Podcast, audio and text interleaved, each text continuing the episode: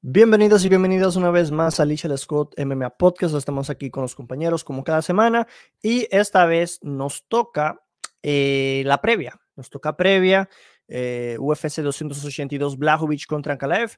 Una previa muy interesante. Hay muchas peleas que yo en lo personal no tengo ideas de cómo pueden terminar, pero que igual vamos a dar un pick. Ya saben cómo funciona esto. Vamos a dar pick, picks rápidos, así por arriba de la cabeza, eh, de quién creo que gana y solamente vamos a, dar una opinión ya más profunda de aquellas peleas que yo considero que son las importantes para mí, ¿no? Entonces, eh, es lo que vamos a hacer en este tipo de, de, pues, pues de, previas, ¿no? Eh, ya si quieren una previa más profunda, pueden ir al canal de los compañeros, que a lo mejor también tienen eh, videos de más análisis, como, como Peso Mosca, 23 Orlatos, que también crean contenido, ¿ok? Y por supuesto los canales de ellos abajo en la descripción. Vamos a dar la oportunidad que se presenten 23 MMA. Un saludo, un saludo. Sí, acá estamos de vuelta con el último pay-per-view. Vamos a ver qué, tal. Está bastante presencia latina, así que bueno, ahí esperemos que le vaya bien a todos. Y bueno, espero que les guste el programa. Eh, Peso Mosca también está acá. Un saludo a toda la gente, eh, contentos de estar aquí un fin de semana más y vamos a estar hablando de lo que nos gusta, amigos. Un saludo para todos. Efectivamente, y Relatos MMA. Un saludo, gente. Espero que les guste este programa. Ya saben que pueden suscribirse al canal de todos los muchachos que hacen gran contenido. Efectivamente. Y bueno, eh, a mí me gusta empezar de, de, una. O sea, me gusta empezar eh, con todo. Vamos directamente entonces a la previa.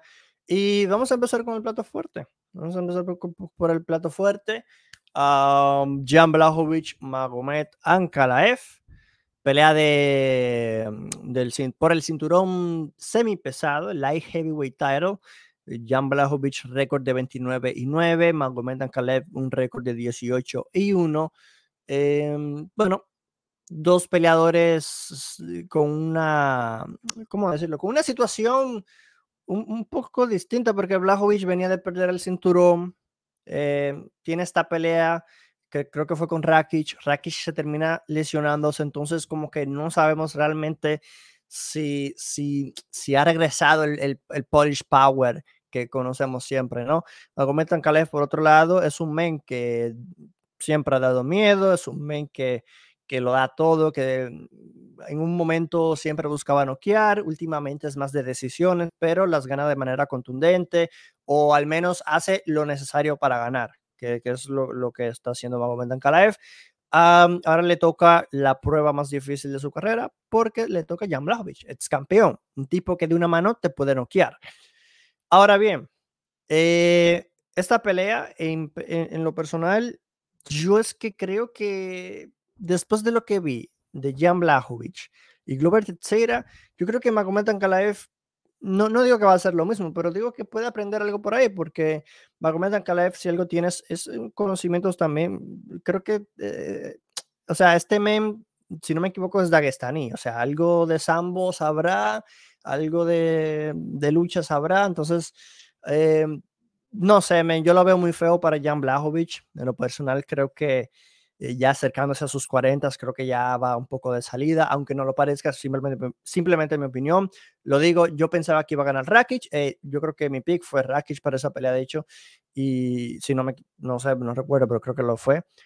Porque es que ya Blajovic después de esa derrota como que en mis ojos no ha quedado muy bien. Ahora viene y no queda Ankalaev y me calla la boca, pero eso, eso tengo que verlo. Yo creo que Ankalaev va a llegar a esa pelea, le va a controlar lo suficiente, incluso le puede finalizar. Es, eso es lo que estoy viendo aquí. No sé si a base de ground pound, no sé si una sumisión, eh, pero me gusta algo así. Me gusta una finalización de Magomed Ankalev y tampoco podemos descartar las decisiones que últimamente está teniendo, porque como lo, como lo, dijimos, ¿no? Últimamente también está eh, Magomed Ankalev está teniendo decisiones que pues eh, les ha venido bastante bien. Vamos a mostrar su récord aquí ya más detallado en Shardock. Por ejemplo, antes de la de Anthony Smith, pues tuvo a Thiago Santos por decisión, tuvo a Ozdemir por decisión, Nikita Krylov por decisión y los anteriores knockouts, pues que lo hizo de manera consecutiva. Y claro, contra Anthony Smith, pues le terminó. Pero, creo que Smith se lesionó, ¿no? No me acuerdo. Se sí, rompió, se rompió la, rodilla. Ya, la rodilla. Se lesionó. que, que, igual a lo mejor esto no importa porque igual le iba a aplastar, no sé, pero, pero em, o sea, hay que tomarlo en cuenta, ¿no?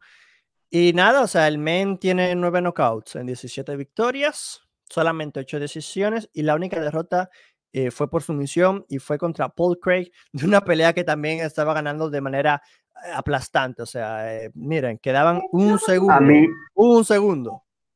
A mí nunca se me va a olvidar esa derrota con Paul Craig. Hizo exactamente lo que tú no tienes que hacer contra Paul Craig. Claro, o sea, y yo creo que, bueno, después de ahí a lo mejor aprendió algo, creo. Después de a lo mejor algo aprendió. Y bueno, su rival Jan Blachowicz, pues como dije ya antes, um, Rakish, pero la lesión, no sé, quedaban todavía mucha pelea, entonces es lo que es. Eh, hay que ver. Ahora vamos a darle eh, la, palabra a los compañeros a ver qué opinan. Empecemos con 23. Bueno, eh, a mí la verdad creo que a todos nos gusta el poder polaco, ¿no? Creo que es uno de los favoritos de, los, de los fans. pero lamentablemente esta es una pelea complicada para él. Creo que la pelea se mantiene de pie, si Ankalaev quiere hacerla de pie, eh, puede ganarla, o, mm. bueno, eh, puede ganarla sí, o puede perderla. Es una pelea que se, como que se va a poner un riesgo ahí en vano. Me parece que Ankalaev mm. es lo suficientemente inteligente para ir al piso cuando tenga que, hacerlo. Y creo que esa va a ser la clave, ¿no? Porque si es de pie, puede ganar ya en, por nocaut o puede ganar una decisión también. Tiene lo, necesario. Está muy infravalorado el striking de, de Jan. Es como que sí, es bueno de pie, pero de verdad es, bueno. Eh, pero siento que Ancalaé va, va, a tener eso, eso extra, que sí, puede que sea pareja, puede que hasta él vaya ganando, pero mete un derribo, no sé, round de por medio, un round sí, un round no, capaz que en todo, quién mm. sabe, ¿no? Eh, y creo que con ese control se lo va a llevar, porque lo vimos con Rakic, por ejemplo, que, y bueno, otras peleas anteriores de Jan que no tiene buena lucha. Eh, él tiene buena lucha sí cuando ver la usa, pero cuando se la usan en su contra, vemos que con Rakic pasó todo el round abajo, o sea, no se pudo parar ni siquiera.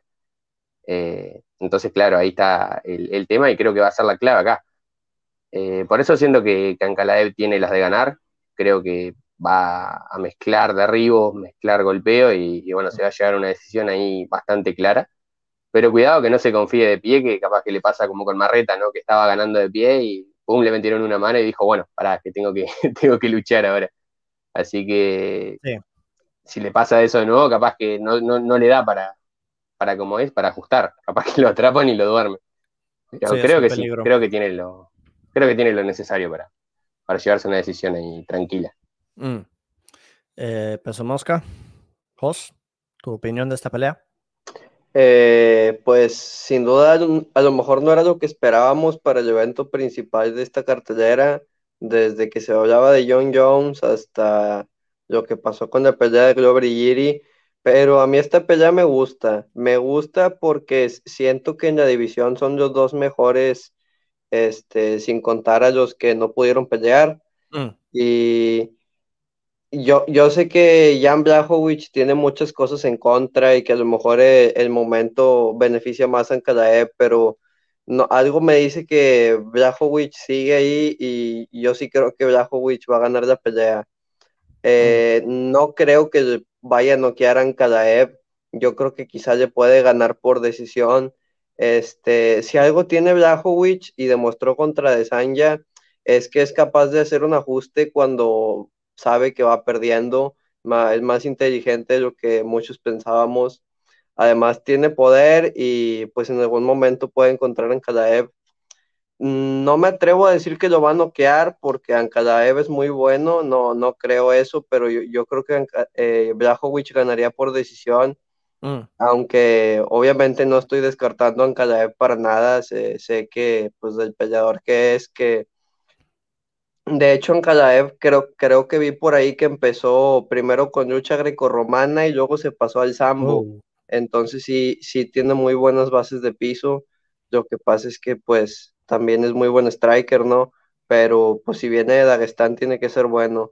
Pero sí, yo me inclinaría con Blachowicz, eh, por, también porque creo que es la, la última oportunidad que tiene ir por el título y creo que, eso va a ser una motivación extra para él, o debería serlo. Claro, o sea, eh, es que a, lo mejor hay gente que no está enterada. O sea, esto no es una pelea por el título interino, es una pelea por el título real. O sea, que aquí no, que campeón interino, el que, no, no, no, que el título quedó vacante porque Jiri Prohaska tiene una lesión, se, tiene que hacer esta cirugía. Eh, ¿De qué era? Uh, cirugía de la... De hombro. De hombro, hombro, hombro. Una cirugía de hombro. Eh, va a estar fuera 6, 8, un año, no sabemos cuántos meses. Eh, pero claro, o sea, al final del día la, la, pelea se la ofrecieron a Glover, Glover no aceptó. Creo que Magomed le dijo miedoso a Glover o algo así. Había leído por ahí, pero no, no estoy seguro si, si fue así. Eh, relatos, tu opinión sobre esta pelea de Jan Blachowicz Respuesta corta, yo creo que Ankalaev se la puede llevar por decisión. Respuesta larga, creo que Jan Blachowicz puede mm. dar una sorpresa más en su carrera. Y me explico. Magomed Ankalaev es una persona que es muy bueno en todo. Ankalaev es muy bueno en todo. Tiene buena strike, tiene buena lucha, tiene buen jiu y tal. Pero hay algo que tiene Ankalaev y es que parece ser que lo, mejor que se le da a él es el strike. Sí, tiene buena lucha, pero no tiene una lucha asfixiante al nivel, por ejemplo, de Glover Teixeira, que la lucha de Glover es aplastante. La de Ankalaev es mucho más de controlar, más que todo en el clinch. O sea, no tanto de, ni siquiera de ir al piso, sino de estar en el clinch. Entonces, si bien creo que eso puede darle la clave en la pelea, mezclar un poco el striking con eso, yo creo que allí Jam puede, puede ajustar más, porque no está un tipo que puede dominarlo en el piso absurdamente, sino que él tiene más chances allí. Porque no parece, Jan no tiene buena lucha defensiva, eso es verdad. Jan tiene, no, cuando está debajo no sabe qué hacer, pero cuando está por arriba es bastante bueno. En ese caso yo creo que puede hacer algo de respuesta a Ankalaev y además de que siempre tiene de su lado su, el gran striking que tiene Jan, porque Jan para mí tiene un gran striking. El simple hecho de competirle a Israel en, el striking, la mitad de la pelea, para mí lo valida. Tiene una gran combinación de tres golpes que es patada al cuerpo y dos arriba, que a mí me encanta, o sea, es, la, prácticamente la combinación que destruyó a, a Dominic Reyes y siempre la hace, siempre la hace y no solo eso, sino que él, él forzó a Rakit a ir al piso. Todos lo recordamos que Rakit se le estaba complicando demasiado la pelea de pie y en el segundo salto tuvo que ir al piso porque eh, estaba estaba perdiendo de pie, le estaban dando un repaso de pie a Rakit. Entonces, creo que Jan puede dar esa sorpresa por su poder, por su gran striking y por, y por todas estas circunstancias, pero creo que al tener 40 años y al Ankalaev venir con hambre y ser más joven, creo que en algún punto va, esa juventud va a salir a flote y mm. va, ese cambio generacional va a pasar y va a ganar por dentro. Si no, lo, mm. si no lo agarran en un inicio frío, por ejemplo, como lo hizo Marreta, que Marreta lastimosamente no tiene la movilidad ya para, para noquear a alguien, pero lo, lo, llevó a tocar y lo tumbó, si no me equivoco, en una o dos ocasiones. Entonces, es, es susceptible a los golpes, si bien es bastante duro, es susceptible a los golpes, no, creo que en ese caso Jan puede noquear. Sin embargo, me voy, a apostarle a la juventud y a irme por Magomed Ankalaev. Ok, ah, entonces, eh, en resumen, tres Ankalaev, un Blajovic. Me parece, ok. Ah, bueno, a lo que decía antes de Ankalaev diciéndole a Glover, lo dijo en The Él dice lo siguiente a The Yo no sé por qué Glover no tomó esta pelea. No lo sé. Pero hey, si yo fuera él, tampoco aceptaría esta pelea, porque estoy en mi prime, solamente sigo eh, subiendo, sigo elevando mi nivel, soy muy peligroso y él no quiere este problema, ¿sabes? Él está con miedo. Creo que él tiene miedo. Esas fueron, y, dice que esa es la razón por la que yo creo que él no aceptó la pelea. Eso, lo dijo en el canal de Shmo. Pueden ir a este canal de Shmo, lo único que está en inglés. Ahí van a encontrar su entrevista con Ankalaev. Eh, no creo que Glover tenga miedo, simplemente es un tema pues, de lógica, de la pelea se acaba, en corto aviso, una pelea muy importante, la tomo o no la tomo, bueno, es jugar con fuego. Si la aceptas, sabes que te vas a enfrentar a un killer, a una pelea mucho más complicada de la, de la que a lo mejor tuviste con Jiri, porque o sea, el tema con Jiri es que Jiri se deja pegar mucho. Jiri no es un striker que es, el, es un tipo de Adesanya, que Adesanya se guarda más y cuida más y pega más de lo que recibe. No, Jiri es un tipo que si tiene que dar... regala de Sí, y también, exacto, o sea, bueno, es lo que es. Pero bueno, ah, al final esta es la pelea. Eh, dejen en, los comentarios a quién ustedes le van también. Nosotros pasemos a la siguiente entonces. Paddy Pimblet, Jared Jordan. Paddy Pimblet, récord 19-3. Jared Gordon, récord 19 y 5. Vienen de buenas victorias. Uh, siéndoles sinceros, creo que esta es una pelea eh, para que Paddy Pimblet siga ganando. O sea, siendo sinceros, me, me, gusta el knockout de Pimblet, porque lo que tiene Pimblet es que tiene mucho poder. Tiene mucho poder, tiene un estilo de pelea que no me gusta, porque es un estilo de pelea arriesgado, es un estilo de pelea que, que le encanta ir hacia adelante, le encanta el intercambio de golpes. Eh, sabemos que el tipo no es un striker como tal, más bien es un jiu-jitsu, que algo de striking tiene. Eh, Jared Gordon, por su parte, es un veterano ya, es un tipo que pues, tiene ya un, no sé cuántos años ya tendrá en UFC, pero tiene un tiempo ya en UFC.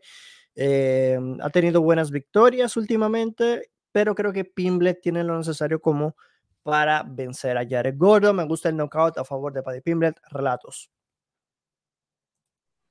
A ver, esto es algo que me lo comentó Fabio la otra vez que estábamos en directo.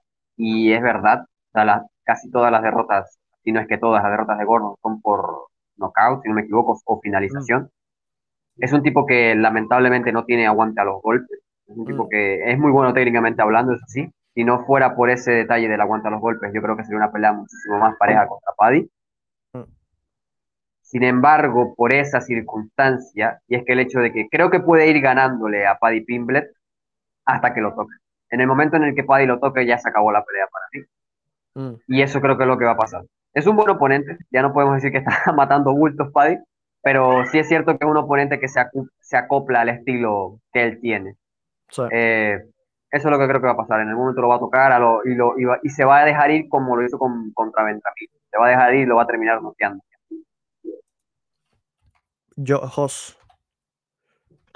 Voy con Paddy por knockout porque pues sabemos que, que tiene poder y como lo menciona el compañero Jared Gordon, no, no es muy resistente los golpes, además yo creo que la pelea se va a quedar de pie porque Jared Gordon tampoco es que sea buen grappler, no va a ir al suelo y Paddy Pimblet vemos, o al menos en la UFC lo hemos visto que va al suelo solamente cuando lo tocan, como que empieza la pelea y él se pone a intercambiar golpes y ya cuando recibe un golpe realmente fuerte, ahora sí busca ir al suelo o algo pero no veo a Gordon poniéndolo en, ese tipo de aprietos.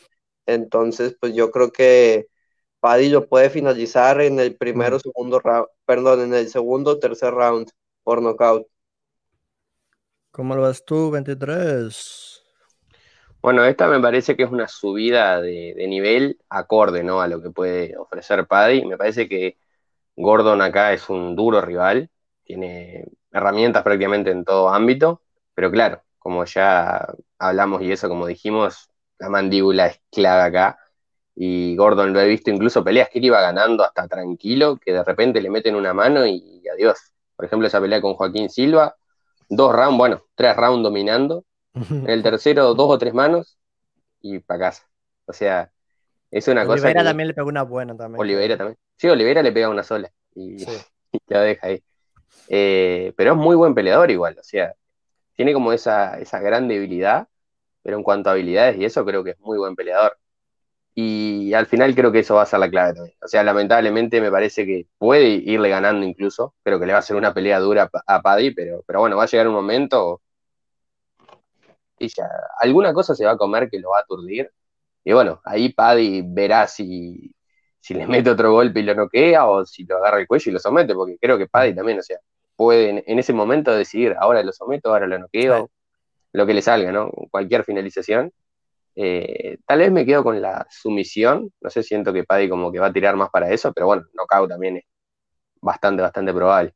Mm. Y una lástima, ¿no? Porque creo que Gordon puede traer grandes problemas, pero creo que al final, ah, ganando, perdiendo, se va a eh, joder por eso. E, es que igual, como lo digo, o sea, el estilo de Paddy ya lo, lo, vimos ya, que es un estilo de pelea muy loco. A lo mejor Gordon lo puede atrapar también. No podemos descartar que Gordon lo atrape a Paddy, que Paddy aguanta mucho y todo, pero ya se ha visto cómo le tocan. También es tocable Paddy, o sea, es un tipo que, que la quijada la regala mucho también. pero aún así yo creo que todos entonces estamos con Pimblet, ¿no? Así es, así. Bueno, Santiago Poncinibio, Alex Morono, Santiago Poncinibio, récord de 29 y 6, Morono 22 y 7. Poncinibio viene de una derrota y Morono viene de una victoria. A ver qué sucede. Poncinibio representando a Argentina y a Latam. 23, tu opinión de esta pelea. Bueno, acá la verdad siento que Poncinibio tendría que tener la ventaja, ¿no? Es que sigue siendo, a pesar de todas sus lesiones, su edad, su bajada de nivel que se ve sigue siendo un peleador muy duro, creo que sigue manteniendo cierto nivel que lo pone por encima del resto. Eh, incluso las últimas dos derrotas fueron ante dos grandes rivales y fueron decisiones mm. divididas. Que sí, yo lo, vi perder en las dos, pero hizo un muy buen papel. Eh, me preocupa que Morono, Morono creo que la clave más grande que tiene acá es la inteligencia. Es un tipo que siempre está como estudiando a los rivales y todo eso, eh, que ajusta muy bien afuera de las peleas. Como te digo, o sea, es un tipo que incluso fuera de su trabajo, como que sigue, como que sigue trabajando, ¿no? Mm. Eh, un seguidor del deporte, que, no lo son todos los, peleadores. Eh, pero creo que al final Santiago sigue manteniéndose como, como el mejor peleador acá, simplemente por niveles. Mm. Capaz le gana hasta fácil, pero yo creo que por el momento en el que está y eso, se le va a complicar un poco, pero creo que se lleva la victoria igual. Creo que sigue manteniendo todavía lo, suficiente, ¿no? Lo que se requiere. Y, y bueno, eso sí, creo que se le va a complicar bastante y para mí va a ser una decisión. Para mí va a ser una decisión. Capaz que puede llegar a un knockout en caso de que lo atrape como lo atrapó Semmelsberger en la pelea pasada. O sea, Poncinibio, si, si lo atrapa así, no se le va a escapar. Si lo atrapa así, no se le escapa. Pero creo que va a ser una decisión ahí 2-1 eh, tal vez, o, bueno, un 3-0, pero no, no fácil. Me quedo con, con Santiago. Jos. Mira, te diría que esta pudiera ser una oportunidad de Morono para perfilarse para algo más, pero creo que toma la pelea con muy poco tiempo de, aviso. Si, no estoy mal, fue esta misma semana que se cae Robbie Lawler. Este, entonces no, o sea, no, no creo que haya tenido ni, ni en sueños una preparación adecuada que y Poncinibio, pues sabemos que muy posiblemente sí ya tuvo, o al menos el tiempo se lo dieron. Y pues no, yo creo que debería ganar Poncinibio por decisión. Este, no tengo mucho que decir de la pelea, pero pues sí, e, eso más que nada. No, no creo que Morono con cinco días de preparación pueda preparar algo lo suficientemente efectivo como para venir a ganar ya Poncinibio que como ya lo menciona el compañero, a pesar de que es evidente que ha bajado los niveles, este, pues sí, yo por ejemplo lo vi empatar con Michel Pereira, opinión personal, mm. eh, de esas peleas que termina y no sabes quién ganó, pero pues sí sigue teniendo Poncinibio el nivel como para ganarle a los que están fuera de top. Relatos. Mira, yo el gran problema que yo tengo Santiago en últimas peleas, es que el tipo comenzaba, yo creo que demasiado lento. Y creo que es sencillamente por que ya no puede, ya no puede iniciar tan agresivo como lo hacía antes. Eh, es un tipo que ahora tiene que, tiene que tener muchísima más paciencia para ejecutar y adaptarse y ejecutar su golpe. Y es por eso que ha dejado a deber round. Ya a mitad de segundo asalto es donde empieza a ajustar y se nota cuando empieza a ajustar. El segundo asalto con Pereira es muy parejo y el tercero es, para mí, todo es para él. Para él, yo creo que si le das uno o dos asaltos más a, a Poncinibio, te finaliza Pereira incluso. Lo mismo con Neil. Y si bien yo creo que él pierde bien con Neil y con Pereira, todavía tengo mis dudas, creo que ese es el mayor problema actual de Santiago Poncinibio. Y si pasa lo mismo con Morono, creo que podría incluso complicarse la, la, cosa. Eh, sin embargo, creo que, elijo confiar en que Santiago va a sacar la experiencia y va a derrotar a Morono. Mm. La verdad es que eso es lo que creo que va a pasar. Me resulta complicado ir con Morono aún, todavía no, me compensa como peleador, pero derrotar a Santiago ya es un voto de confianza más. Sí, claro. a ver, y claro, cuando ponemos a Pereira, cuando ponemos a Neil, pues en teoría son peleadores más complicados que Morono en el papel, al menos, en teoría. Entonces, bueno, si las peleas fueron cerradas, pues la matemática que no se tiene que utilizar, pues nos dice como que, oh, mira, pues aquí se espera que Santiago pues, sea el de mayor nivel por lo que se le ha visto antes, ¿no? Uh, yo, yo, me quedo con Santiago igual, me quedo con Santiago, um, una decisión también, puede ser por ahí. Darentil, Dricus, Duplessis, relatos. Bro, que le hicieron a Darentil. Eh, a ver, es cierto que Duplessis es una persona que tiene las habilidades, tiene muy buenas habilidades, pero es muy, muy, muy, o sea, la forma en la que pelea es demasiado agresiva, ¿no? No, da, no, no mide golpes, lo que, todo lo que tira es, es a todo lo que tira es a, finalizar al otro tipo, arrancarle la cabeza, él descuidando su propia defensa incluso.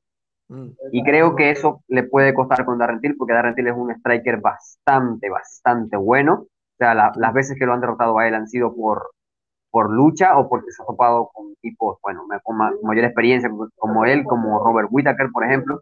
Pero en general es un gran striker en Darren.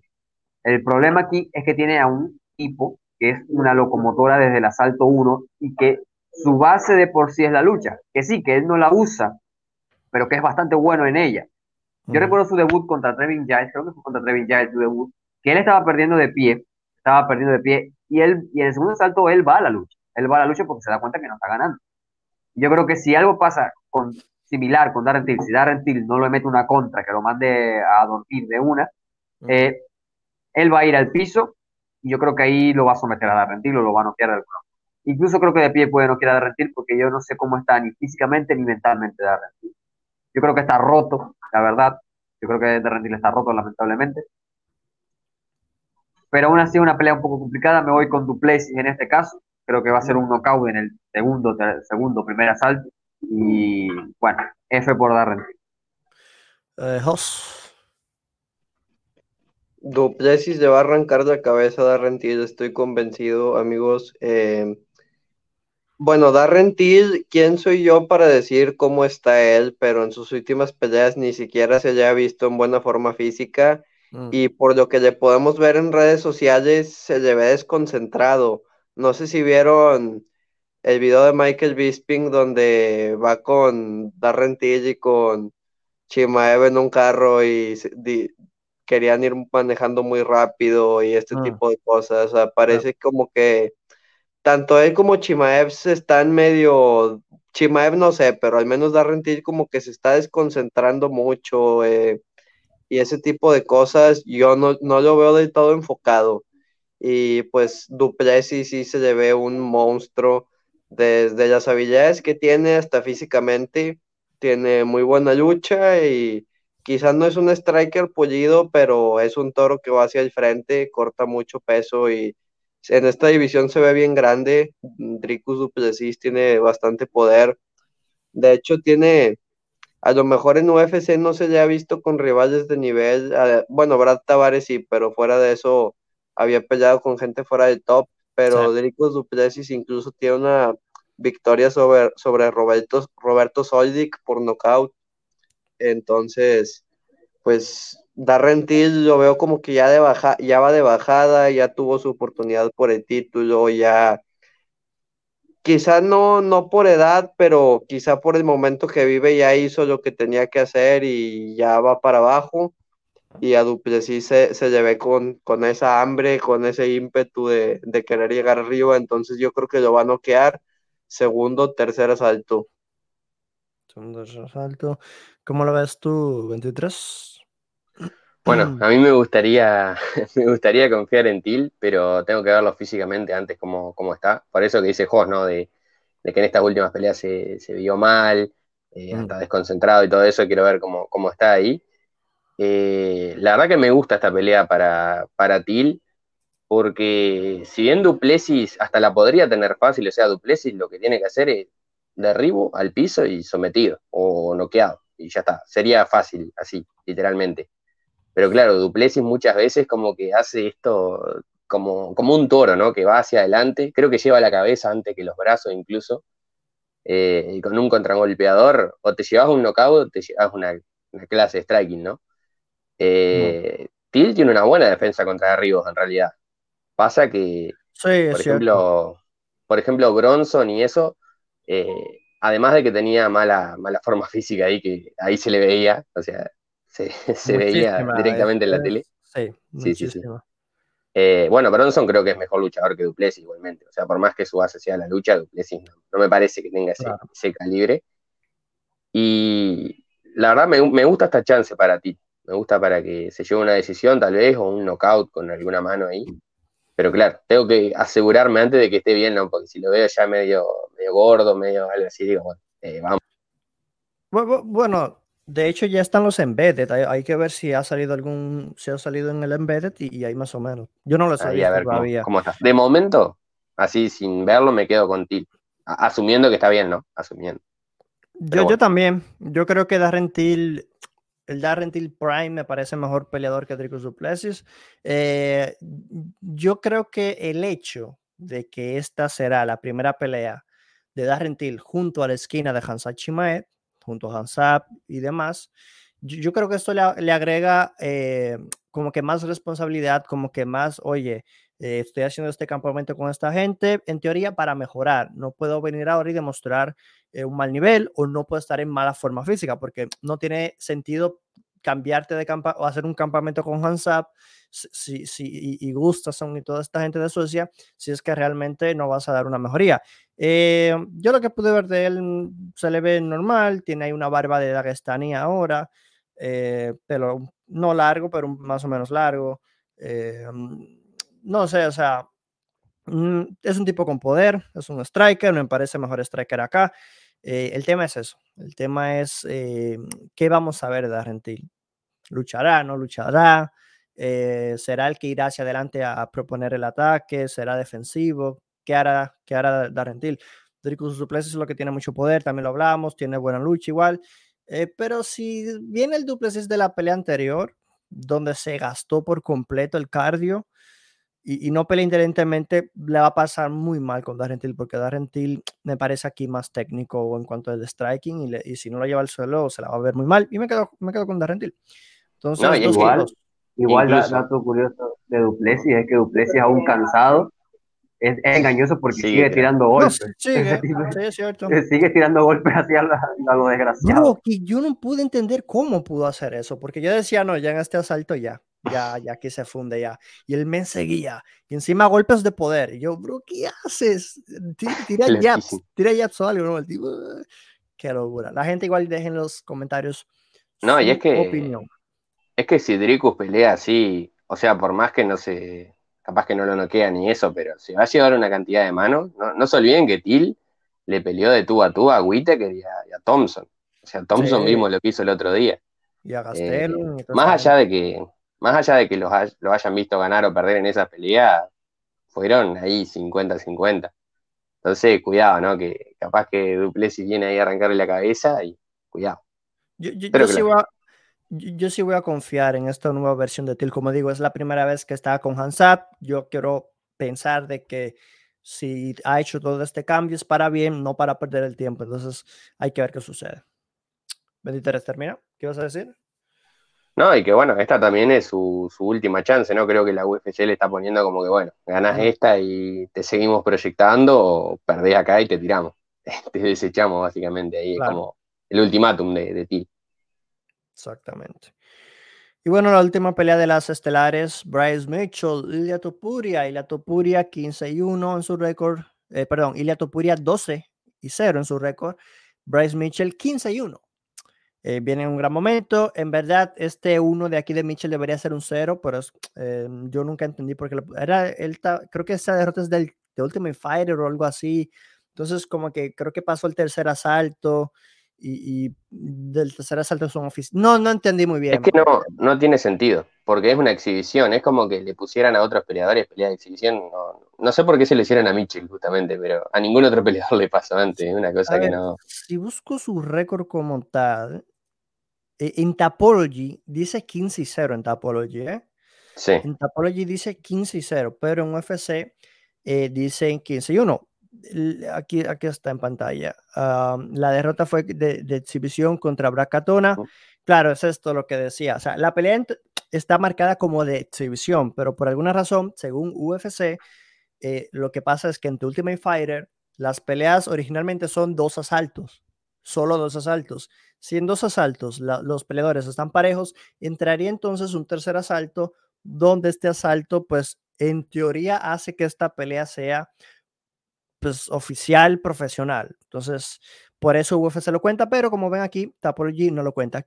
MMA Pro Record 15 y 0. No sé, al final del día UFC tiene que explicar muy bien esto y nunca lo ha hecho.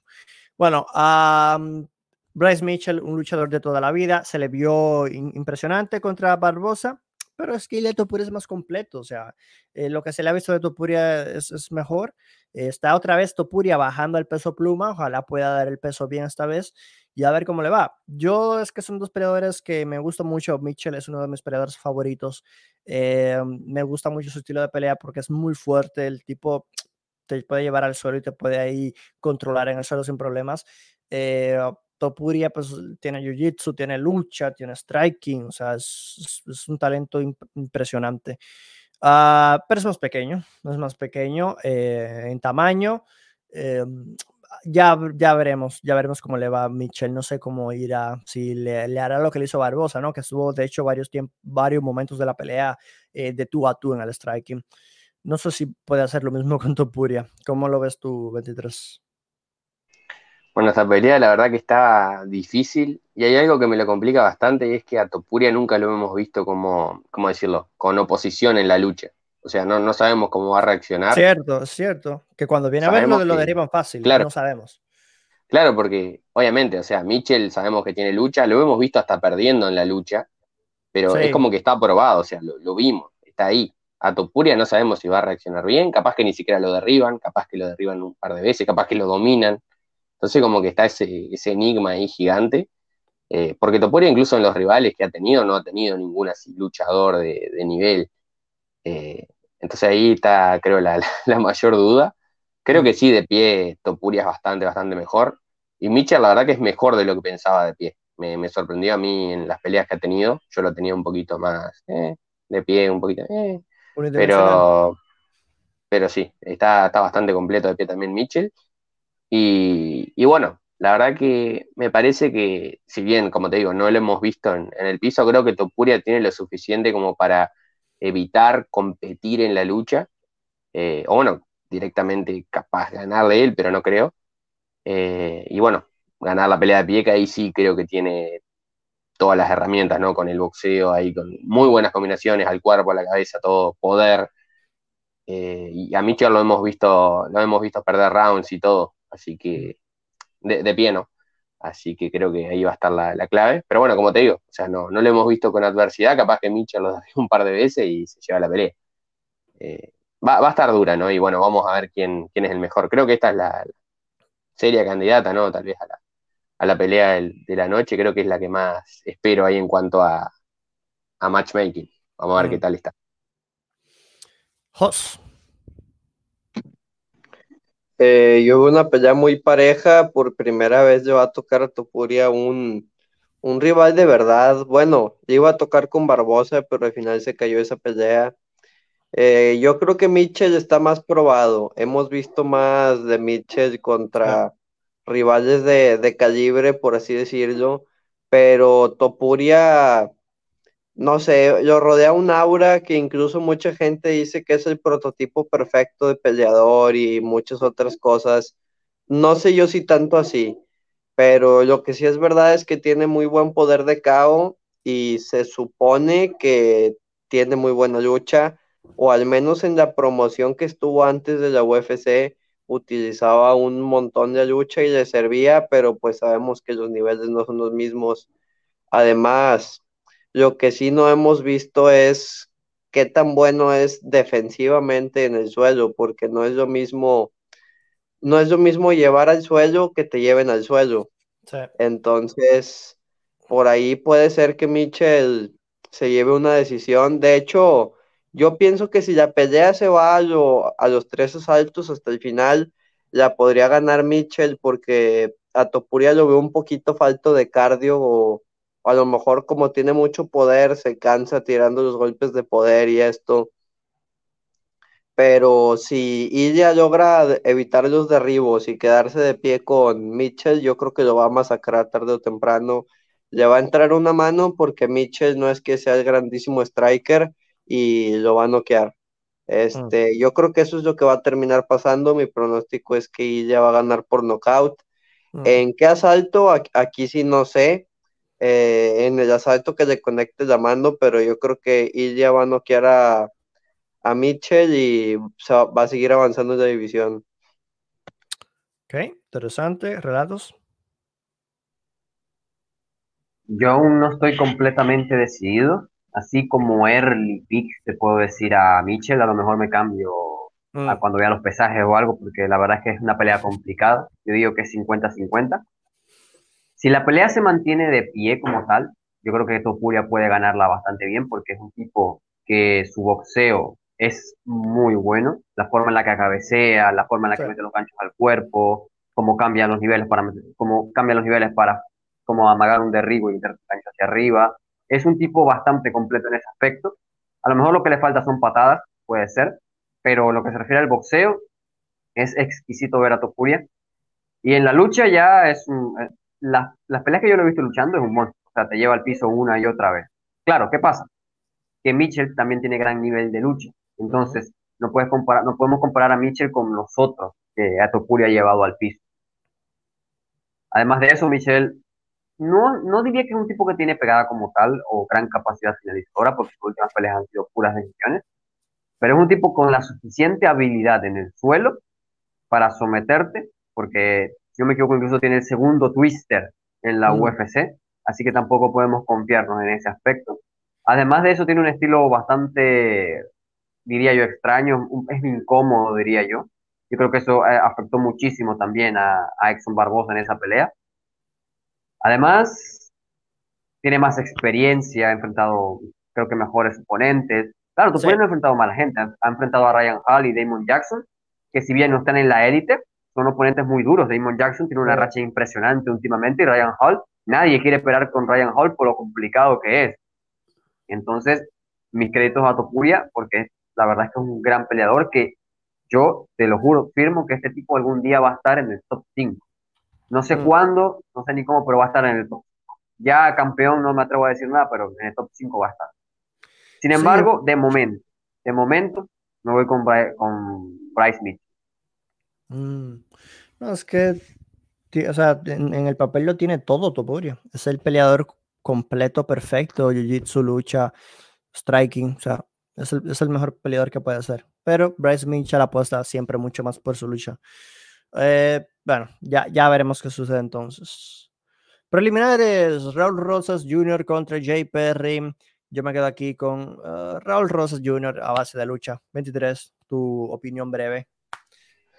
Sí, yo también me quedo con Rosas, creo que va a ser clave la lucha, pero cuidado que, que, a Perry lo, hemos visto competir con Bautista, por ejemplo, así que no, no, no la va a tener fácil la, va a tener dura esta pelea, pero creo que sí, debería ganar Rosas.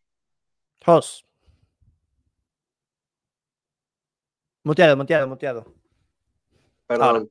Yo creo que va a ganar Rosas por decisión. Creo que va a ser bastante fiable mientras lo veamos contra este tipo de peleadores. Aunque sí es medio una incógnita porque también pues es muy joven, de repente por ahí le falta desarrollo físico, le puede faltar desarrollo mm. mental. Si de repente llega a caer en alguna situación de eso, pues bueno, pero yo creo que va a ganar Raúl Rosas. Rosas, perfecto. ¿Relatos? A ver, yo, yo voy con Rosas. Yo voy con Rosas por decisión. Pero lo que me preocupa aquí es que la gran mayoría está yendo con Rosas de la manera más mal posible. Yo creo que Perry no es un oponente que se pueda subestimar. Lo que mm. me preocupa es que Rosas se crea que Perry es alguien fácil, que se confíe, pues. Eso es lo que me preocupa. Creo que eso le, puede costar caro porque está jugando la carrera Perry en, esta pelea. Porque si pierde, además perdiendo contra, como él dice, un niño, porque Perry últimamente le está diciendo eso muchas rosas, que es un niño, puede, puede ser el final. Yo creo que lo va a dar todo. Lo va a dar todo en esta pelea. Lo va a dar todo. Y creo que puede complicar lo demás. Sin embargo, me voy con, con Raúl. Raúl Rosas. O sea, lo que tiene 18 años, es una locura. Um, relatos, ya el señor Rosentroy, Chris Daukaus. breve. Mira, técnicamente hablando, bueno, no, que no eh, técnicamente hablando es mejor Dauka. Eh, curiosamente, porque es, es curioso porque Rosenstrike es el que tiene más palmarés de kickboxing y no parece que sea el más técnico. Pero técnicamente hablando es la causa el mejor. Rosenstrike no tira golpes para nada. Sin embargo, tiene una tremenda. Me molesta mucho. Tiene una, tiene una, tremenda pegada. Es un tipo que, que también tiene buen cabeceo. Tiene un knockout medio extraño ahí con Volkov. Lo, lo noquearon de manera demasiado rápida, diría yo. Pero si bien creo que Daukov puede ir ganando, creo que el físico de Rosenstrike y la pegada que tiene en algún momento lo va a atrapar y lo va a noquear. Creo que eso es lo que va a pasar. Para mí Rosenstrike no debería estar ni peleando, no digo, eh, no debería estar ni peleando en los pesos pesados porque es demasiado ligero. Y creo que eso le va a pasar muchísima factura en esta pelea. Además de que viene de dos derrotas por knockout, eh, Curtis Blaze lo dominó de pie, como te domina Curtis Blaze de pie. Entonces, complicado para Daukov. Jos. Eh, Jairzinho Rosenstruck va a ganar por KO, estoy casi seguro. Daukas venía subiendo y venía con un ímpetu muy interesante. Eh, eh, parecía que traía algo nuevo, manos rápidas, agilidad, pero perdió con Derrick Lewis y de ahí como que se vino para abajo. No sé yo si es tema de que no está para pelear con los grandes del peso pesado o si es un tema de mental pero últimamente se le ha visto muy mal a Daucas y, yo creo que no va a poder contra el señor Rosenstruik. 23. Bueno, como dice ahí Leo, ¿no? Chris no es un peso pesado realmente. Incluso pesa menos que el propio Junior Dos Santos. Y Junior Dos Santos sabemos que es de los pesados más livianos que, que hay y Chris pesa menos, así que lamentablemente creo que Jersinho acá tiene todas las de, las de noquearlo, ¿no? Porque Jersinho es verdad que sí fue un prospecto medio fallido ahí, pero perdió con la élite. El tipo perdió con los élites nomás. Yo no creo que, a menos que esté roto mentalmente, encima cambiando de gimnasio y todo, de que Chris pueda hacer algo. Para mí, ganando o perdiendo la pelea, Rosenstrike va a meter un misil ahí, que lo hemos visto que cuando te invoca con eso, a dormir. Tranquilamente. Yo me quedo con Rosenstrike también por knockout. Es que, bro, tiene que salir y, y noquear. No, no puede estar esperando tanto. Me desespera eso. Eh, Edmund Shabasian, Dalcha, Lung Yambul. A ver, yo eh, siendo breve, esta pelea me gusta para Shabasian. Lung Yambul es un tipo que no es el más técnico, es un tipo que también suele cometer errores. Eh, puede utilizar lucha igual aquí para eh, aprovechar el momento y, finalizar a Dalcha en el suelo por ground pound. No lo descarto. Me, gusta Shabasian en una finalización. 23. Bueno, Luis Yambula creo que tiene como mayor atributo así, el, físico, ¿no? Como que te intimida un poco, que lo decís, bueno, este tipo me va a matar.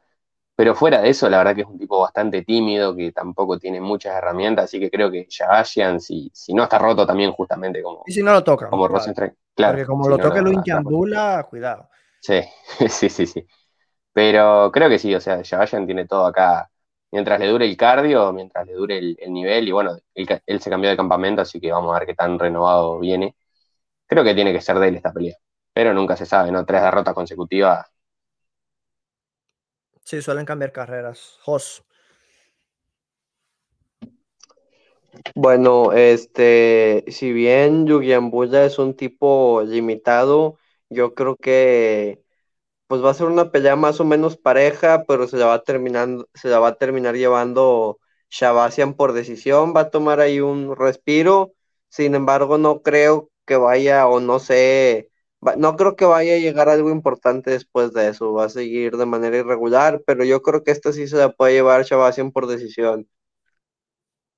¿Tres lados? Eh, mi problema con Shabasian es que en su última pelea no, no es tanto que lo, que lo que lo mataran en un triángulo, es el punto que yo no lo vi sin plan. O sea, lo vi ahí haciendo cualquier cosa, quién sabe haciendo qué, y realmente eso fue lo creo que le costó demasiado. No sé, yo creo que está mentalmente roto. Sin embargo, Luis Bula es, es, el tipo más, yo diría, el tipo que más el rabia yo creo que le ha causado a Fabio en mucho tiempo por, lo, por las cosas que hace en las peleas. No, no es muy inteligente, no tiene mucho fighting IQ, pero eso sí tiene pegada. Eso sí, tampoco lanza las manos y creo que eso lo puede aprovechar, muy bien Shabasian. Eso sí, tiene que evitar que lo toque. Y de ahí en adelante creo que puede ganar la pelea mientras le dure el cardio. Pero no veo mucho futuro para Shabasian después de eso. Bueno, ah, a ver qué sucede. O sea, mm, si pierde este Chavasian es de las peores decepciones de la historia. ¿eh? Las peores decepciones de la historia. Chris Curtis, Joaquin Buckley es una pelea que para mí mm, es una moneda al aire, mucho poder, pero siendo breve. Me gusta irme aquí con la sorpresa con Joaquín Buckley. No sé, tengo este sentimiento de que Joaquín Buckley se va a llevar aquí la sorpresa sobre Chris Curtis. Por, por otro lado, Chris Curtis aguanta más, eh, tiene más cardio, tiene, tiene más poder, incluso se pudiera decir, o al menos eso lo ha demostrado, ¿no? Eh, Buckley, por otra parte, no sé, se me hace un poco más, no sé, me gusta más su estilo de pelea. Simplemente eso, me gusta más su Tiene más herramientas. Más, herramientas. más herramientas. Más herramientas y, y, y, no lo descarto que utilice una buena estrategia para enfrentar a Chris Cortis. Y después de lo que vi de Rodolfo Viera con Cortis, es como que, ah, ok, o sea, era para finalizarlo, pero y desaparecerlo. Y, no me sorprendió mucho ahí. Sí tiene luego otras peleas donde no queda muy bien y es como que, wow. Pero yo nunca compro al 100% ese tipo de peleas donde siempre ganas por knockout, aunque hayan sido varias veces, porque siempre va a llegar una vez donde te vamos a llegar a ver hasta el final y a lo mejor ya no es lo mismo. Y yo creo que esta vez es para Joaquín Buckley. No, no puede permitirse perder Joaquín Buckley, la verdad. Tampoco Cortis, pero Buckley creo que tiene una gran presión después de ese, después de ese gran knockout, el knockout del año, y como que ha pasado tan desapercibidos como que, hey, bro, o sea, tienes que mantenerte a la altura, ¿no? Y bueno, tampoco es que sea un peleador que se esperaba que hiciera grandes cosas, pero eh, estuvo en la boca de todo el mundo y bueno, hay que ver cómo le va contra Chris Cortis, que como, como le pegue una, lo noquea. 23. Bueno, esta es una pelea un poquito diferente, ¿no? Que, las otras, porque ellos eran compañeros, me, parece estilo así Usman Burns, que básicamente, por más que lo veas de afuera así, ves una pelea normal, ellos ya saben quién es el mejor entre, entre ellos, ¿no? Eh, capaz no el que gane la pelea, pero ellos saben quién es el mejor peleador de, los dos. Mm. Y, bueno, es nuestra misión ahí tratar de, averiguarlo. Eh, la verdad que me parece bastante, bastante complicada me gustaría Buckley, porque siento que Cortis solo boxea y creo que Buckley le puede meter un plan con patadas, con clinch. Eh, sabemos que Cortis tiene el 100% ese de defensa contra derribos y lo, defienda a muerte, pero Buckley tampoco precisa llevarlo al piso. O sea, Buckley lo controla contra la reja, alguna patada en la, pierna, algún rodillazo. Y, es muy duro Buckley también. y vamos puntuando. Pero a la vez también pienso que Buckley se puede quedar boxeando y ahí no le conviene. Entonces, la verdad que esta es una pelea complicada. Creo que me voy a quedar con Buckley igual, pero nada seguro. Me, gusta un poquito más Buckley por, las herramientas que tiene. ¿Cómo lo ves tú, Jos? Me gusta más para que se lleve Chris Curtis. Eh, me parece que, bueno, hasta antes de chocar con Hermanson a corto aviso, me parecía que venía en mejor momento. Chris, perdón, Joaquín y pues desde el knockout ese espectacular que dio, ha sido medio irregular, gana, pierde, luego yo noquea a Kevin Holland. Este, yo creo que va a ganar Chris Corris por decisión. Eh, me parece que va a poder imponer su ritmo de pelea. Interesante, relatos. Mm, es que si bien yo creo que Joaquín Buckley ha mejorado un montón desde que perdió, desde que lo noquearon la última vez, causa y brutal le metieron, yo, eh, ha mejorado un montón, es más técnico, es más inteligente, usa más su lucha, o sea, ha mejorado un montón. Y de hecho, en su, incluso en su derrota lució bien, o sea, en el último asalto lució espectacular también. Sin embargo, ¿qué me pasa con Joaquín Buckley? Joaquín Buckley me parece una persona que es bastante susceptible a los golpes, normalmente cada vez que lo tocan, no es que se resiente, pero sí, se nota que, que le afecta.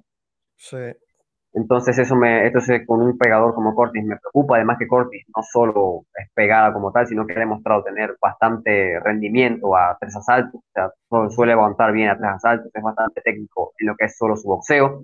Eso sí, es un boxeador puro, no tiene patadas en, su arsenal, pero en lo que se refiere a, al striking con las manos, eh, yo creo que es mejor que Buckley.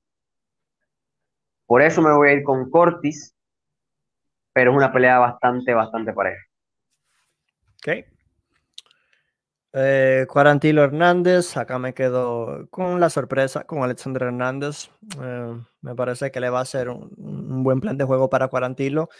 y, se va a llevar la victoria de manera sorpresiva. Quarantillo es el favorito, eh, pero mm, todavía confío en el nivel y potencial de Hernández que a, lo mejor algún día tuvo.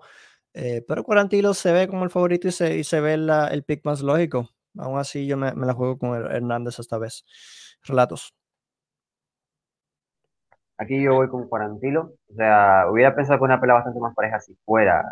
Si me equivoco, eh, hay también pelean en lightweight. Si no me equivoco, está bajando a, a peso pluma. Y eso es para mí una clave interesante porque Hernández es un tipo exageradamente ancho, no es muy alto, pero es ancho. Yo no sé cómo va a dar, la verdad, no sé cómo va a dar el peso y creo que eso va a ser condenatorio para esta pelea. Por eso me voy con Cuarantilo, no sé si lo van a quedar o decisión, pero el simple hecho de bajar ya, ya me ponen, no puedo piquear a Hernández por eso. Mm, eh, yo voy con Cuarantillo porque pues eh, en el striker, si, en el striking, si bien no, no es el mejor, pues es bien incómodo, pega mucho y pues pega relativamente fuerte. Y pues Alexander Hernández no, no veo que le quede mucho, entonces me voy con Cuarantillo por decisión. 23. Sí, yo también, como Leo, no creo que la clave va a ser el, peso acá. Primero, no sé si Hernández lo, puede dar y si lo da, cómo, llega ahí, ¿no? Bueno, yo, yo quiero pensar que sí. O sea, yo quiero pensar que sí. O sea, no vas a bajar y, en tu primera vez, o sea, dar esta decepción. O sea, no, no puede ser. Vamos a ver qué pasa, ¿no? Pero yo creo que Hernández, obviamente. Es para ganar la ventaja física, no hay más. Claro. Sí, sí, sí. No, yo creo que si baja y capaz que aunque quede mal físicamente, va a tener el poder, ¿no? Si trae el poder de 155 a 145, con que le pegue un par, le arranca la cabeza. Pero al final creo que no va a llegar tan bien y la presión de Cuarantilo, que sabemos que es un tipo que tira mucho, que intenta mucho de río, así, creo que lo va a terminar ahogando y cansando. Y, bueno, tiene que evitar esa mano noqueadora. Pero creo que, creo que sí lo puede hacer Cuarantilo. Ok, entonces seguimos. TJ Brown, Eric Silva, aquí me voy con Eric Silva, me ha gustado lo que he visto, o sea, le, he dado seguimiento, de hecho lo, tuve en el canal eh, una vez, y Eric Silva, que aquí no aparece en la pantalla, pero está aquí, o sea, todavía no tienen foto de él, no sé por qué, pero bueno, eh, peleador representando a Latam de Venezuela, y me gusta la sumisión para Eric Silva, eh, relatos lo mismo, Eric Silva por su misión, es un tipo que lo único que no hemos visto es su striking y es lo que a lo mejor lo, más, lo que más nos preocupa a ver cómo es su striking contra un tipo como DJ Brown, porque literalmente Eric lo que hace es llevar a la gente al piso demasiado sencillo y creo que puede hacer lo mismo con Brown, una sumisión primera, segunda salto. Jos. No, yo también me voy con la con la sumisión de Eric Silva este, en el segundo asalto porque pues en el piso se, le ve muy bien, se le ve que, consigue bastantes sumisiones y pues su rival es ahí medio medio y creo que Eric Silva es el que tiene más proyección. 23. Bueno, yo siento que Brown es un poquito tal vez más completo en cuanto a striking y, bueno, con el jiu-jitsu ahí, pero me parece que Silva tiene algo clave acá que va a definir la pelea, que es la inteligencia todo lo contrario a, Brown. Silva es un tipo que no, no comete errores, hace lo, justo y necesario para, ganar y lo hace muy rápido. No sé qué tan fácil lo vaya a tener acá, pero creo que primer, segundo round va a entrar en juego eso y Brown va a cometer algún error y pum, sometido. Mm. Tranquilamente. Aquí en pantallas estamos viendo historias del Instagram de, de King Silva, Eric Silva, y bueno, se, le ve bastante bien, físicamente se le ve bastante bien, siempre, siempre, se, le ha visto, siempre se le ha visto bien.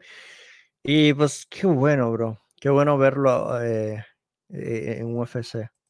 son historias que, que, es como que en serio este men está en UFC, es en serio, un men que desde Costa Rica, que a lo mejor no tienen una tradición, salió de Venezuela, está en Costa Rica, eh, peleando en México, como que a lo mejor, ¿quién lo vio venir, no? ¿Quién dijo hace tres años atrás que sí lo iba a estar, no sé, tal vez sí alguien eh, que lo confiara en él, pero muy, muy complicada la cosa. Pero hey, enhorabuena y, creemos que sí, que sí se lo puede llevar.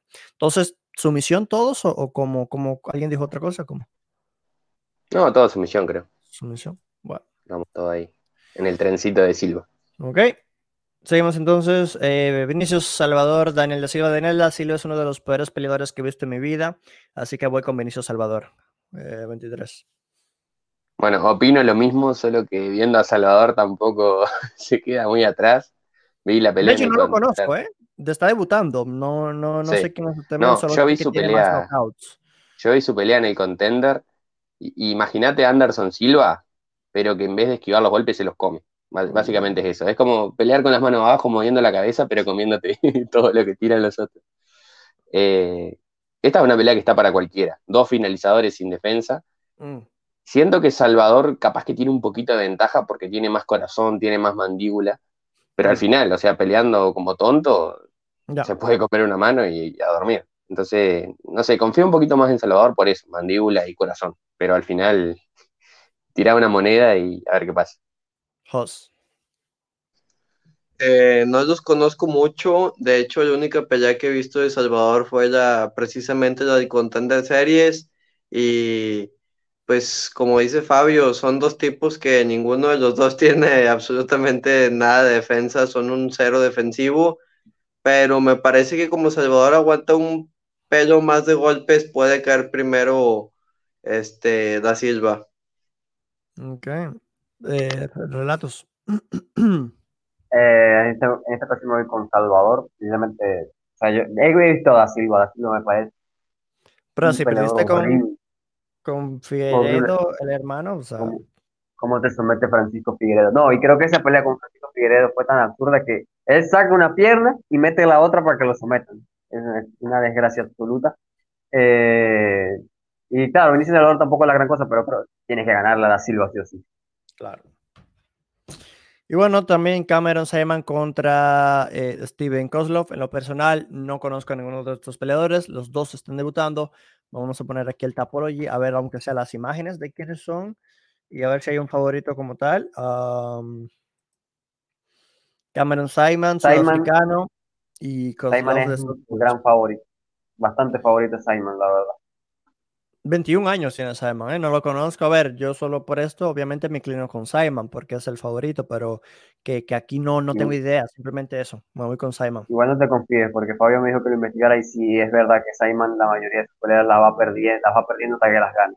O sea, o promete o hace algo. Bueno, la pelea del contender hace tres meses no la recuerdo, no creo que la vi, ¿eh? pero bueno, eh, si ganó porque yo, se ganó su su contrato. Y Kozlov, pues el tema es este, ¿no? Que la pelea la toma en corto aviso. Si no me equivoco, esta pelea la está tomando en corto aviso, que es, la típica pelea de corto aviso que te llaman, necesitamos un, reemplazo urgente. Y claro, ¿cómo yo puedo confiar de que un peleador está esperando esa llamada? Es la palabra del peleador y su gente con, contra la de UFC o contra la del resto, ¿no? Porque, ¿qué es lo que quiere UFC? Una pelea de nivel, una pelea que bien y, obviamente lo, primordial es que le salves el evento, que le salves la pelea, ¿no? Pero claro, yo, no, tengo cómo decir, hey, este peleador se estaba preparando meses esperando esta llamada en corto aviso. Me cuesta pensar que un peleador está esperando, que es probable, pero o sea, estos peleadores, ¿qué hacen? Se esperan, eh, se anotan en el calendario el 12 no sé qué día cae, el 10 de diciembre va a haber una pelea en mi peso. Déjame preparar, no tengo pelea en estos meses, me preparo aquí un campamento personal a ver qué pasa. O sea, ¿cómo, cómo haces? No me gustan las peleas en corto aviso. Otras veces, como Dolitze, de la nada le sale, eh, pero que no. O sea, en lo personal no, nunca me gusta confiar en quien toma la pelea en corto aviso, pero hay veces que se sorprenden, pero históricamente creo que, esto me lo invento, pero creo que si vemos históricamente, creo que casi siempre va a ganar el que ya tenía un campamento full que quien toma la pelea en corto aviso. Por esto, no sabemos cómo viene Kozlov. Sabemos. ¿Alguien quiere dar un pick aquí?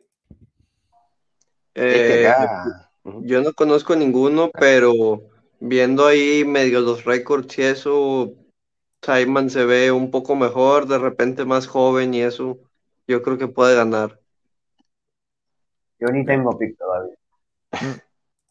Es que acá incluso estuve tratando de encontrar peleas de Kozlov. que, parece que, que parece que es luchador, ¿eh? Parece que Sometedor, eh, Digo, Kozlov, Kozlov es un, un grappler, es, es, lo que estoy... Y esto me hace también cambiar un poco, ¿eh? Porque si el tipo es tipo grappling, que es muy de amarrarse al rival, Cuidado, ¿eh? es que tampoco, tampoco sirve de mucho porque, mira, enfrentó prácticamente todos rivales negativos que los ah, y parece que pelean a, cámara lenta. Ya, ya, lo somete a todo en el primer round. Entonces, ¿qué pasa si no somete a Simon en el primero? O sea, ¿cómo va a salir ahí? Eh, ah. Simon creo que tiene la ventaja de por lo menos haber peleado con un buen rival. Sí, iba perdiendo, ganó por nocaut, pero por lo menos tiene eh, eso como, como crédito, así, ¿no? Algo como credencial, claro.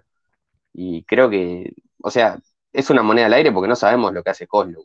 No, no te lo puedo evaluar en base a, someter desconocido, ¿no? Que tipo agarra, bueno, sumisión al piso, sumisión al piso, todo así. Eh, no sé, me quedo con, con, Simon por eso, pero es que al final tampoco conocemos mucho a Simon. Tienen seis peleas los dos, mm. no hay mucho que ver de ellos. No sabemos cómo reaccionan tampoco con, la presión de, del otro.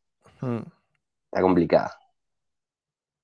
Eso sí, una cosa, me parece rarísimo que sea tan favorito Simon.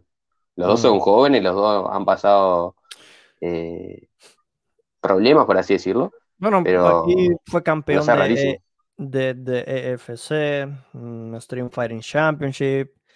Em, eh, entrena con Duplessis, por lo visto. Mm. sí, sí, sí. Eh, no sé, les digo, eh, gente, no, no conocemos muy bien a estos peleadores, así que si ustedes tienen más, eh, si tienen más opiniones o comentarios sobre esta pelea, pues también déjenla en los comentarios, claro que sí. Pero bueno, Simon es el pick. Y una vez diciendo esto, muchas gracias a la gente que estuvo acá viéndose todo el podcast y escuchándolo también en las plataformas de audio, Spotify, Google Podcast, Spotify, etcétera. Apple Podcast. Eh, nada, daré la palabra ahora a los compañeros eh, que estuvieron acá para que hablen con la gente, se despidan. 23 MMA. Bueno, un saludo a todos, espero que les haya gustado ahí el programa, veremos que también nos va en cuanto a predicciones y sobre todo que la cartelera esté buena, ¿no? Que claro. Está ahí media, como que tal vez para pay per view no promete tanto, pero por lo menos si cumplen las peleas nos quedamos todos felices. Vamos a ver qué tal. Efectivamente, también subo por aquí relatos. Es pay per view porque hay un título en juego, no por otra cosa. Pero eh, espero que les haya gustado el programa, gente, y bueno, nos vemos en la próxima. Nos explican de los compañeros que hacen gran contenido. Muchas gracias a todos por vernos, gente. Denle like al video y suscríbanse al canal mío y al de los compañeros. Esta semana todos vamos a estar hablando del evento que, que viene este fin de UFC 282.